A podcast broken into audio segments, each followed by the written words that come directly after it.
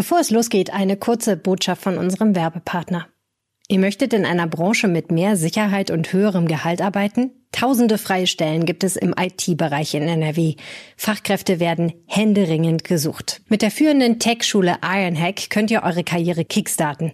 Egal ob Cybersecurity oder Web Development. In neun Wochen bekommt ihr dazu alles live und in einer kleinen Gruppe vermittelt. Wer sich bis zum 9. Januar bewirbt, bekommt 20% Rabatt auf die Bootcamps. Mehr Infos unter ironhack.com. Und jetzt starten wir mit dem Aufwacher sind wirklich, äh, wirklich dramatische Bilder. Also man meint, wenn man da durchfährt, was hat sich eigentlich in dem letzten halben Jahr getan? Also es gleicht immer noch einer Trümmerwüste in Teilen. Ne? Doch Familie Schütz hat es geschafft, ihr zerstörtes Heim in Maischoss wieder aufzubauen. Unser Reporter hat die von der Flutkatastrophe betroffenen Familie zum dritten Mal getroffen. Wir erzählen die Geschichte einer Familie, die an Weihnachten wieder zu Hause ist. Rheinische Post Aufwacher. News aus NRW und dem Rest der Welt. Hallo zusammen an einem ganz besonderen Tag in diesem Jahr, den 24. Dezember. Wir feiern heute Heiligabend. Ich hoffe, ihr verbringt den Tag mit so wenig Stress wie möglich und ihr könnt spätestens am Nachmittag vielleicht eure Füße hochlegen und dann auch den Abend genießen. Mein Name ist Anja Werker. Hi zusammen. Doch zuallererst darf ich abgeben an Antenne Düsseldorf, die für uns die Nachrichten aus der Landeshauptstadt haben. Hallo. Einen wunderschönen guten Morgen, Anja. Oberbürgermeister Stefan Keller appelliert an alle Menschen in Düsseldorf, sich über Weihnachten verantwortlich zu verhalten und das Fest im Kleinkreis und immer mit denselben Leuten zu verbringen. Und wir sprechen dann noch mit dem Handelsverband über das Weihnachtsgeschäft. Die Verbreitung der Omikron-Variante vermeiden. Zu diesem Zweck bittet die Stadtspitze uns Feiern in den kommenden Tagen auf kleine Kreise zu beschränken.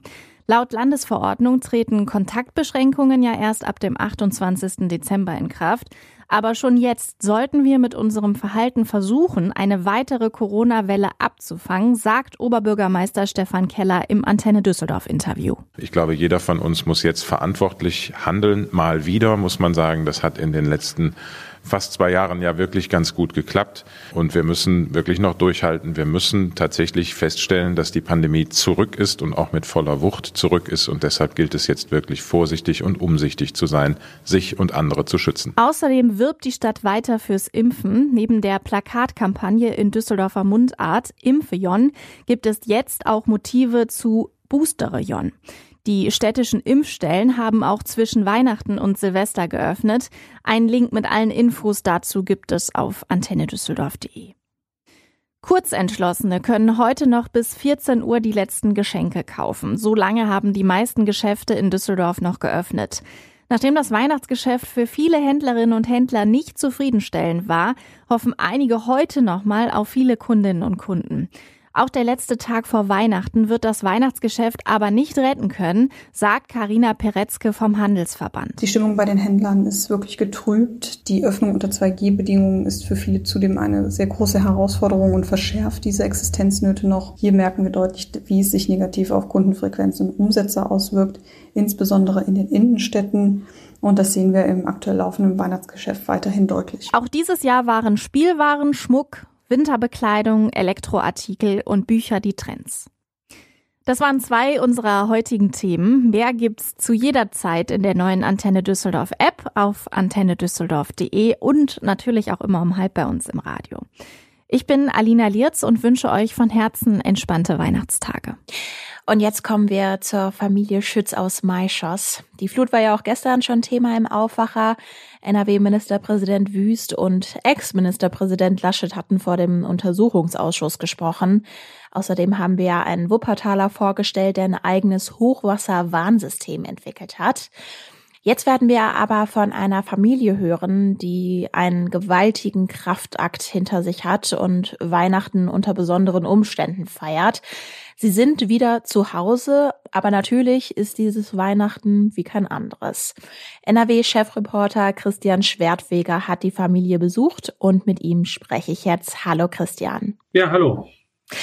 Du hast ja die Familie Schütz schon vor einiger Zeit kennengelernt und zwar kurz nach der Flutkatastrophe. Nimm uns doch mal mit. Wie würdest du beschreiben, ja, was sich in dieser ganzen Zeit, seitdem du sie auch kennengelernt hast, getan hat? Ja, also die Familie Schütz, die kenne ich tatsächlich, glaube ich, seit dem zweiten Tag äh, der Flutkatastrophe. Da war ich erstmals in Malschos. Malschos kann ich ja hier nochmal sagen, das ist eine kleine Gemeinde im Ahrtal, ungefähr 35 Kilometer südwestlich von Bonn gelegen. Und diese Ortschaft, in der knapp 1000 Menschen leben, die hat es besonders schlimm erwischt. Und man kam selbst erst äh, nach einigen Tagen zu den Menschen dort durch, auch die Rettungskräfte, weil äh, das Dorf war abgeschnitten von der Außenwelt. Sämtliche Zufahrtswege waren verschüttet, so dass keine Hilfe von außen kam und die Menschen dort in den ersten Tagen auf sich alleine gestellt waren. Dementsprechend schlimm war auch die Lage natürlich vor Ort und auch für die Familie Schütz. Wenn man sich damals angeguckt hat, also jetzt sagen wir mal von einem knappen halben Jahr, fünf Monate, fünfeinhalb Monate ist es jetzt her, wie es da aussah. Es war, lag ein gigantischer Schutzberg äh, vor diesem Haus, der streckte sich über 200 Meter und äh, war so breit wie zwei Fußballfelder. Ne? Und ähm, allein diesen Schuttberg, da hätte man auch nie gedacht, dass der irgendwie abgetragen werden könnte. Also äh, die Familie Schütz, Vergleich damals und heute, also das sind zwei unterschiedliche Welten jetzt. Aber wahrscheinlich ist es nicht die Welt, äh, man kommt irgendwo zu einem, ja, zu einer Wohnung oder zum Familienhaus und alles sieht wunderbar aus, äh, Pflanzen rechts, äh, Wand wunderbar angestrichen, oder? Nee, natürlich nicht. Also die Familie Schütz, die ist jetzt seit einigen Tagen wieder zurück in einem Haus. Das Haus war bis, ist nach wie vor eine Baustelle. Aber sie sind jetzt so weit, dass sie wieder dort wohnen können, dort leben können. Handwerker sind natürlich noch damit beschäftigt. Man muss auch äh, sagen, die Familie Schütz hat unheimlich viele Helfer gehabt. Frau Schütz sagte mir, weit mehr als 100 Leute hätten bei ihr geholfen. Dazu die ganzen Handwerksbetriebe. Und die alle zusammen haben geholfen, dass die Familie jetzt wieder zu Weihnachten in den eigenen vier Wänden sein kann. Jetzt muss man ja auch sagen, die Familie Schütz feiert ein Weihnachtsfest, äh, genauso wie wir ein Weihnachtsfest während der Corona-Pandemie, ein erneutes während der Corona-Zeit. Und ja, bei vielen Menschen ist eben noch gar keine Normalität eingekehrt. Du hast ja auch gerade von den Bauarbeiten äh, gesprochen, die es auch immer noch gibt. Wie kann man sich jetzt das Fest dann eben von Familie Schütz vorstellen, wenn vielleicht alles auch noch so ein Provisorium ist? Also doch sehr karg und äh, Familie Schütz möchte auch nicht großartig feiern, ist auch nicht zumute, sie sind einfach erleichtert, auch glücklich, äh, dass sie soweit sind, im Gegensatz zu vielen, vielen, vielen anderen Menschen im Ahrtal. Nachbarhäuser, äh, gerade in Maischoss, das sieht teilweise sehr gespenstisch aus in diesem Dorf. Da sind schöne Ruinen entlang der A. Das sind wirklich, äh, wirklich dramatische Bilder. Also man meint, wenn man da durchfährt, was hat sich eigentlich in dem letzten halben Jahr getan? Also es gleicht immer noch einer Trümmerwüste in Teilen. Ne? Und die Familie Schütz bildet da sicherlich äh, eine Ausnahme. Ne? Also die haben wirklich, man kann auch sagen, vielleicht auch Glück gehabt. Ne? Also auch ihr Haus war ziemlich verwüstet, aber sie haben halt das Glück gehabt, sämtliche Handwerker, die sie benötigten, Bauunternehmen, die sie äh, äh, zum Wiederaufbau brauchten, auch bekommen zu haben. Und dieses Glück hatten halt viele andere nicht. Ja, wir haben im Aufwacher ja auch schon drüber gesprochen, dass einige Menschen zum Teil noch provisorische Heizung haben, manche, die mit Holzöfen zum Beispiel einige Räume auch noch heizen müssen. Waltraud Schütz hat dir von einer Habseligkeit erzählt, die nach der Katastrophe noch übrig geblieben ist. Kannst du das einmal mit uns teilen, bitte? Ja, also äh, bei Familie Schütz, da stand das äh, Wasser, das äh, vorweg zu sagen, äh, zwei Meter hoch, drei Meter, teilweise drei Meter hoch bis in den ersten Stock des Hauses übrig geblieben ist. Man kann sagen, äh, das passt in den Schuhkarton, was an Habseligkeiten die Flut der Familie gelassen hat. Und als ich sie jetzt vor, vor ein paar Tagen besucht hatte, äh, da fiel mir ein Bild auf. Äh, das ist ein Hochzeitsfoto der Familie, das hat die Frau Schütz auf äh, die Fensterbank gestellt und es zeigt halt sie und ihren Mann äh, wirklich glücklich strahlend. Und es ist natürlich ein kompletter Gegensatz zu dieser aktuellen Situation. Und dieses Foto ist eines äh, der wenigen Sachen, äh, die ihr üblich, die ihr geblieben sind. Und auch das nur durch Zufall. Während der Aufräumarbeiten steckte dieses Foto im Schlamm fest. Also es steckte richtig fest, das musste rausgezogen werden. Und dementsprechend wichtig ist Frau Schütz natürlich dieses Foto. Ja. Mit dem Weihnachtsfest kommt man ja vielleicht zur Ruhe, kann sich so ein bisschen drauf äh, besinnen, was in den letzten Monaten passiert ist. Und dann irgendwann geht der Blick ja vielleicht auch nach vorne, weil man eben äh, schaut, was kann in 2022 passieren, welche Wünsche, welche Ziele hat man fürs nächste Jahr. Wie blickt denn Familie Schütz auf die Zukunft des Ahrtals im, im Gesamten? Ja, Im Gesamten, also das hat das Ahrtal natürlich sehr, sehr schwer getroffen und mit gemischten Gefühlen. Also einerseits äh, kann Familie Schütz etwas zumindest aufatmen, weil sie wieder zu Hause sind. Andererseits wird es im überwiegenden Teil äh, in der Region alles andere als gut. Und für Waltraud Schütz stand ja auch die Entscheidung, in Maischoss zu bleiben, auch nicht von Anfang an fest. Ich weiß noch, als ich sie das erste Mal getroffen hatte, da lag sie mir auch in den Armen richtig, hat geweint und hat gesagt, am liebsten möchte sie hier aufgeben. Also ich kann für mich nur sprechen, ich habe an den Anfängen die ersten Wochen habe ich immer zu meinem Mann gesagt, wir gehen. Also das, das ist unrealistisch. Wenn man das gesehen hat, ne? Genau, wenn man das gesehen hat, das, das war eine, eine Aufgabe, der man sich ehrlich gesagt nicht stellen wollte. Das war einfach nur noch frustrierend und schrecklich. Und ähm, ich glaube, es war unser Glück, dass es im Sommer passiert ist und es war unser zweites Glück, dass durch Corona vielleicht auch wirklich viele zu Hause waren und dann diese enorme Hilfsbereitschaft hier angekommen ist.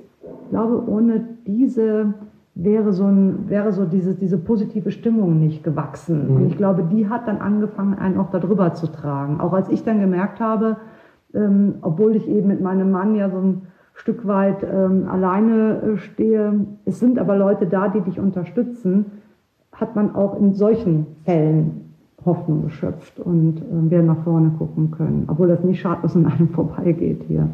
Also Hoffnung äh, keimte dann bei ihr auf, dass, weil plötzlich unheimlich viele Helfer ins Aaltal strömten. Diese Welle der Solidarität, über die ja alle sprechen, äh, die bis heute auch anhält, äh, die hat sie dann dazu bewegt, doch wieder optimistisch in die Zukunft zu blicken und ihr auch wirklich ein Stück weit Hoffnung und auch den anderen Hoffnung gegeben hat, äh, geben wird. Sie hat mir gesagt halt auch, dass ohne äh, diese vielen Helfer äh, sie und andere wahrscheinlich aufgegeben hätten. Jetzt sprechen wir eben am 24. Dezember 2021. Wie nimmst du die Situation jetzt so im Gesamten wahr? Also wie viel Zeit wird der Wiederaufbau allein dort in Maischoss wohl dauern, bis es vielleicht wieder so ist, wie es einmal war oder vielleicht nahezu? Also dass es nicht komplett genauso sein wird, ist ja wahrscheinlich klar. Ja, du sagtest, es wird äh, nie wieder so sein, wie es einmal war, wenn wir jetzt bei Maischoss erstmal bleiben. Äh, dort werden viele Gebäude nicht mehr aufgebaut, weil sie halt zu nah an der A liegen und man vermeiden möchte, äh, dass nochmal so etwas passiert. Viele Leute haben in Maischoss jetzt nicht aufgegeben, möchte ich jetzt nicht sagen, aber sie ziehen weg, bauen woanders neu. Und was den Wiederaufbau insgesamt betrifft, ich bin diese Straße entlang der A von Bad 9a bis nach Maischoss gefahren und äh, ja, man ist sprachlos. Ne? Also man fährt da wirklich, ich war jetzt selber persönlich noch nicht in einem Kriegsgebiet, aber so stelle ich mir ein Kriegsgebiet schon ein bisschen vor. Trümmer, Trümmer, Trümmer, also Ruinen, äh, Menschen, äh, die da teilweise desillusioniert auch immer noch äh, rumlaufen. Also es ist sehr, sehr traurig und also das wird Jahre dauern das, äh, der Wiederaufbau, also bis das wieder halbwegs alles wieder so ist wie früher, wird es viele, viele Jahre dauern. Im Sommer, darüber hatten wir auch gerade ganz kurz gesprochen, gab es ja eben ganz viele Helfer. Wie ist das denn jetzt aktuell? Also ähm, welche Hilfe wird vielleicht auch noch dringend benötigt? Genau, also äh, Helfer werden nach wie vor händeringend benötigt äh, für sämtliche Aufgaben und natürlich aber auch äh, Handwerker, ne, Handwerksbetriebe, äh, alles möglich, alle Leute, die helfen können, sollten sich informieren an den entsprechenden Stellen und äh, dann werden sie dann äh, dorthin vermittelt, wo geholfen werden soll. Die Frau Schütz hat deswegen auch nochmal eine Bitte. Und also da kann ich auch nur nochmal appellieren an alle, bleibt uns weiter treu, unterstützt ja. uns weiter, kommt ins Ahrtal, äh, auch wenn es jetzt kalt, ein bisschen ungemütlich wird, aber ähm, es, ihr werdet gebraucht und ihr werdet ersehnt. Dann danke ich dir ganz herzlich, Christian, für diese Eindrücke vor Heiligabend mit dem Blick auf das Ahrtal und ja, die vom Hochwasser betroffenen Gebiete. Danke dir. Ja, gerne. Und statt den Wochenendtipps gibt es jetzt noch eine weihnachtliche Anregung von Kulturredakteur Lothar Schröder. Ich gebe es gerne zu, lange Zeit war ich kein besonders großer Freund davon, Gedichte aufzusagen. Besonders nicht in meinem früheren Leben als kleiner Junge, als der Heiligabend nahte, daheim alles ziemlich langweilig war und ich mit meinen älteren Zwillingsschwestern Gedichte zu lernen hatte. Die Verse klangen damals für mich eher fremd und mussten dann unterm Weihnachtsbaum, wie man so sagt, vorgetragen werden. Dass die Zahl der Geschenke von der Qualität des Vortrags abhingen, dürfte eher unwahrscheinlich gewesen sein und war in der Familie eigentlich auch nie ein Thema. Dennoch war die Erwartungshaltung auf der einen Seite und der Druck auf der anderen Seite ziemlich hoch. Heute denke ich darüber natürlich etwas anders nach und finde es im Nachhinein eigentlich eine sehr schöne Tradition, ein Gedicht zu Weihnachten frei vortragen zu können. Man spricht, alle hören zu und im Raum sind dann nur noch die Worte, die von der heiligen Nacht, von der Geburt Jesu und der Stille handeln. Das alles ist wichtig. Und mir erscheint es heute eigentlich wichtiger denn je. Auch darum habe ich in meinem Artikel ein bisschen von der Geschichte meiner Kindheit erzählt und ein paar ältere Gedichte dazu gestellt, die sich aus meiner Sicht besonders gut zum Vortrag eignen. Auch in diesem Sinne wünsche ich allen ein gesegnetes Weihnachtsfest und möchte eigentlich nur noch Verse aus einem der Gedichte zitieren, das mir besonders am Herzen liegt. Eigentlich ist es kein echtes Weihnachtsgedicht, von seiner Stimmung her passt es aber sehr gut in diese Zeit. Es sind Verse aus der letzten Strophe des berühmten Abendlieds von Matthias Claudius und vielleicht sind sie darum nicht ganz so geläufig. So legt euch denn ihr Brüder in Gottes Namen nieder. Kalt ist der Abendhauch. Verschon uns Gott mit Strafen und lass uns ruhig schlafen und unseren kranken Nachbarn auch. Den Artikel von Lothar mit einigen Gedichten habe ich euch auch in die Shownotes gepackt. Und das könnt ihr heute auch noch im Blick behalten. Eine wichtige Veränderung, das NRW-Gesundheitsministerium hat die neue Corona-Schutzverordnung gestern veröffentlicht. Sie ist ab dem 28. Dezember gültig. Dann gelten zum Beispiel auch die Kontaktbeschränkungen für Genesene und Geimpfte. Neu ist aber auch, beim Sport in Innenräumen, in Schwimmbädern und beim Wellness gilt in Zukunft 2G+. Heißt, auch Geimpfte brauchen dann einen aktuellen Testnachweis. In Duisburg startet heute eine besondere Impfaktion. Ein Arzt will gemeinsam mit einem 15-köpfigen Team in einem Drei-Schicht-System 81 Stunden lang durchimpfen. Impfort ist ein Hotel am Duisburger Hauptbahnhof und Impflinge können ohne Termin kommen. Und an Heiligabend gibt es in ganz NRW viele Gottesdienste. Um halb fünf zum Beispiel startet die Christvesper im Kölner Dom um sechs beginnt der Gottesdienst in der Zionskirche in Bielefeld, an dem auch die Ratsvorsitzende der evangelischen Kirche teilnimmt. Blicken wir ja etwas weiter in die Ferne. Papst Franziskus feiert ab halb acht die Christmette im Petersdom. Das Wetter. Ja, Weiße Weihnacht, ich sag so wie es ist, weiße Weihnacht in ganz NRW ist nicht drin. Der Tag startet mit einigen Wolken, später kommt erst vereinzelt, dann vor allem im Norden von NRW Regen oder Sprühregen runter. Es ist mild bei bis zu 10 Grad. Morgen am ersten Weihnachtsfeiertag ist es weiter bedeckt. Es gibt immer wieder Regen. Zum Abend hin gibt es Schneeregen. Im Weserbergland können es auch richtige Flocken sein. Es wird maximal 7 Grad warm. Und bevor ich euch in diesen Tag entlasse, morgen, wenn der Weihnachtsmann eure Geschenke ausgeliefert hat, ist er bei uns im Podcast zu hören. Meine Kollegin Helene Pawlitzki hat mit ihm gesprochen. Hört doch gerne rein. Und jetzt wünsche ich euch ein wunderbares Fest und frohe Weihnachten. Mehr Nachrichten aus NRW gibt's jederzeit auf RP Online. rp-online.de